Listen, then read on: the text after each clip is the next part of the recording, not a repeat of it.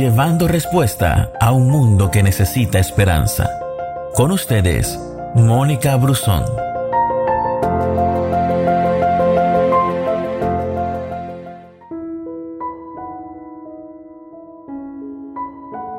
Siguiendo con nuestro personaje de estos días, hemos estado hablando de Jacob. Él fue alguien escogido por Dios desde el vientre de su madre y aunque él era consciente de, esto, aún así peleó, engañó e hizo cosas como robar la primogenitura y la bendición a su hermano mayor Esaú. Indudablemente Dios había previsto que Jacob tuviera esa primogenitura, aún él mismo la quería, sin embargo, él hizo algo que no era conforme a Dios, él usó sus habilidades naturales, su fuerza natural y su astucia para hacerse con la primogenitura. Y desde su nacimiento, si tú lees la Biblia, Jacob fue alguien que asió el tobillo de su hermano. Él fue un suplantador y a lo largo de toda su vida, él fue alguien quien actuó con astucia, con sagacidad y con una habilidad para obtener lo que quería. Él obtuvo la primogenitura, aunque su hermano Esaú era mayor que él. Y lo que Jacob quería era lo que Dios se proponía, no obstante, su manera de hacerlo era completamente incorrecta. Y esto le dio a Dios la oportunidad para exponer su habilidad natural y su astucia, las cuales no cumplen con el estándar de Dios, de, su plan, no cuentan con la bendición de Dios y necesitan ser cortadas. Mira, en la Biblia, en el libro de Génesis, capítulo 28, en el versículo 10, se cuenta toda la historia de cuando Jacob ya va camino a la tierra de su tío.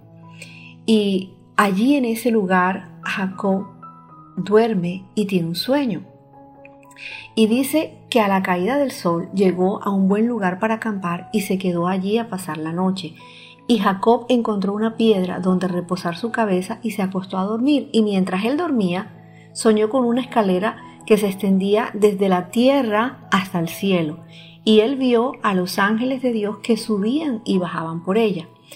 Y dice la palabra que en la parte superior de la escalera estaba el Señor y el Señor le dice, yo soy el Señor, Dios de tu abuelo Abraham y Dios de tu padre Isaac.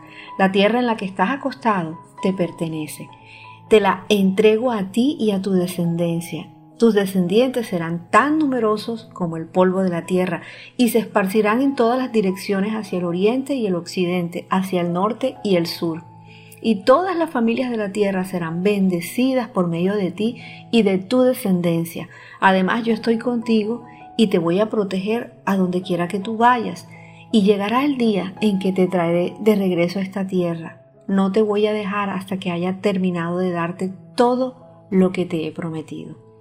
Y cuenta la Biblia que Jacob se despertó del sueño y dijo, ciertamente el Señor está en este lugar y yo no me di cuenta.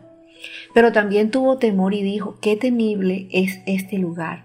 No es más ni menos que la casa de Dios, la puerta misma del cielo.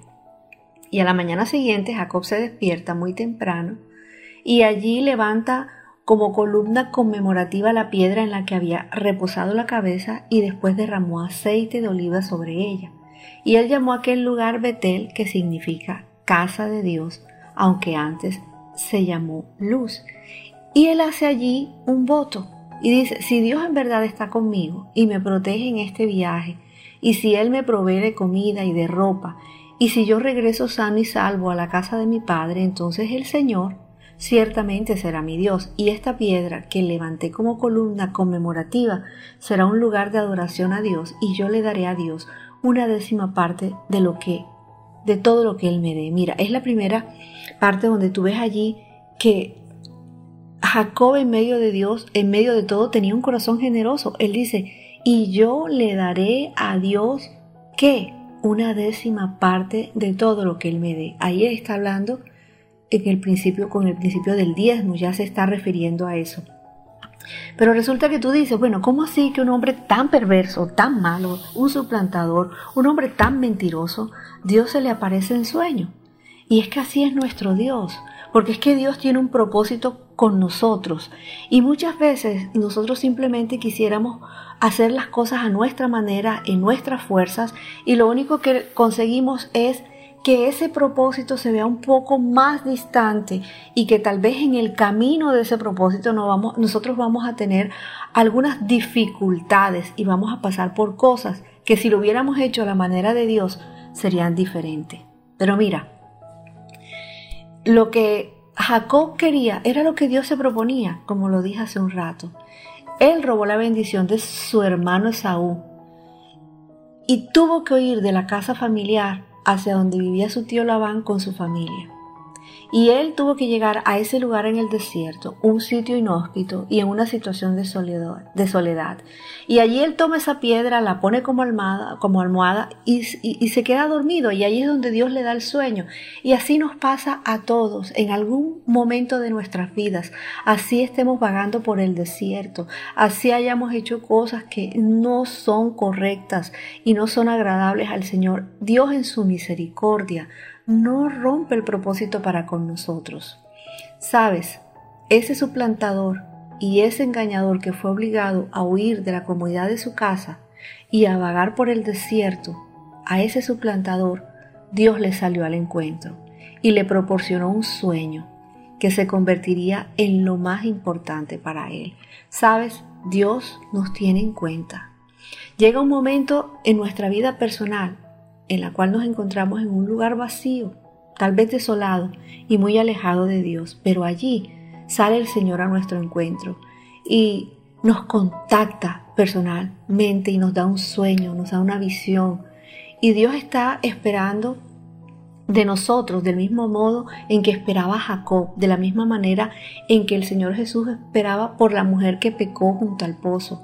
Él quiere que tengamos un sueño, su sueño, que llegará a ser nuestro propio sueño. Tal vez si Jacob se hubiera quedado en casa, probablemente no habría tenido el sueño de Betel. Él tuvo que salir, que vagar por el desierto, que sufrir soledad extrema y ser abandonado por todos. Pero fue entonces cuando ya no había nada externo en lo cual él podía confiar, que Dios se le apareció. Y cuando nos apartamos de tantas cosas, cuando estamos lejos de las distracciones y preocupaciones diarias, a veces aún siendo obligados a huir a tal lugar, veremos un sueño y Dios está allí. El centro de cada sueño es Dios mismo, como la escalera, aquel que trae el cielo a la tierra y une la tierra con el cielo. Mira, cada verdadero sueño espiritual tiene a Dios como el centro y nos acerca más a Él. Dios tiene un propósito para contigo. No importa si hemos errado, si nos hemos equivocado, a veces sí hemos afligido el mismo corazón del Señor, pero Dios, en medio de su amor, de su misericordia y de su perdón, nos saldrá al encuentro y nos dará las fuerzas con esa palabra, con esa visión, con ese sueño, para que nosotros podamos tener una meta y podamos simplemente caminar en ese desierto sabiendo que Dios está con nosotros y aunque pasemos lo que pasemos, aunque vivamos las consecuencias de nuestro error, Dios está con nosotros porque Él tiene un propósito para ti y para mí. Dios te bendiga. Gracias por escucharnos. No te pierdas ninguna de nuestras publicaciones. No olvides compartir este audio con todos tus amigos. Que Dios te bendiga.